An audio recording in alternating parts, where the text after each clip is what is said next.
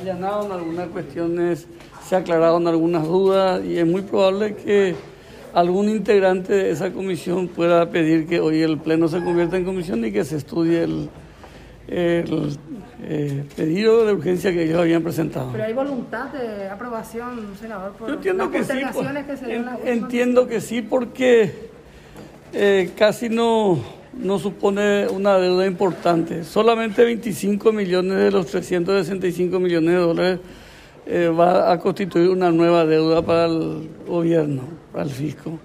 El resto es eh, un préstamo no reembolsable del Fondo Monetario y otra gran parte también significa una eh, una re- readecuación de todo lo que tiene eh, presupuestado el Ministerio de Hacienda. Senador, eh, por otro lado, el- en relación al informe de la Contraloría General de la República, eh, ¿ustedes eh, van a convocar al Contralor para recibir algún tipo de información? Porque la Comisión Bicameral hablaba justamente de convocar y que venga a presentar ese informe ante los legisladores.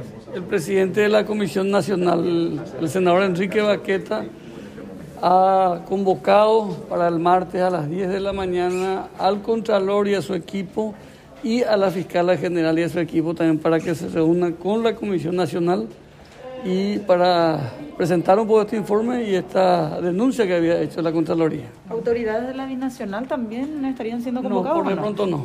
Se le convoca al Contralor, a su equipo y a la fiscal, a la Fiscala General y a su equipo también. Por más de que no se pueda reclamar nada penalmente, ¿puede servir este antecedente para renegociar lo del 2023? No. Nosotros queremos escuchar primero la denuncia hecha y analizarla. Eh, nosotros hemos dado un mandato a la Comisión Nacional y a los seis senadores que integran esta comisión para que eh, ellos analicen esta cuestión.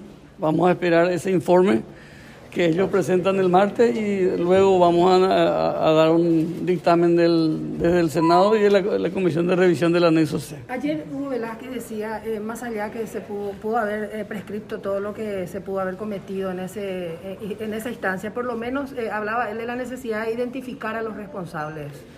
Yo reitero, nosotros tenemos un mandato que hemos dado a la Comisión Nacional y al presidente Enrique Baqueta, así que nosotros preferimos que ellos analicen esta denuncia y que ellos eleven después un informe al Pleno del Senado.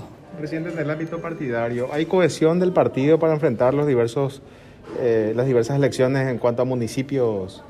Yo creo que en este momento eh, esto se traslada al plano local.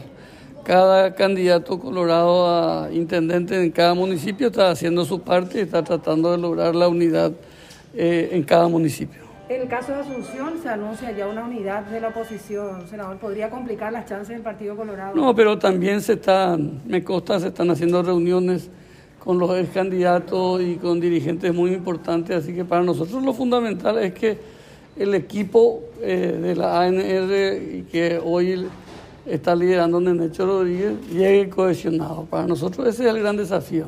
Sin embargo, hasta ahora Martín Arevalo, por ejemplo, dice que no hay unión todavía con miras a las Sé municipales. que están conversando, esto no es fácil, lleva su tiempo, pero yo creo que en 15 días, un poquito más, vamos a dar la gran noticia también, no solo en Asunción, sino que en los municipios más importantes. Presidente, ¿usted apoya eh, la modificación del estatuto para posibles alianzas de la ANR con eh, otros sectores para el 2023?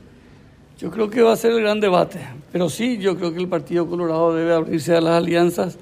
Va a ser muy difícil que solo el partido llegue a- al poder en el 2023, así que yo creo que es importante que se analice y ojalá se pueda abrir a la alianza del Partido Colorado.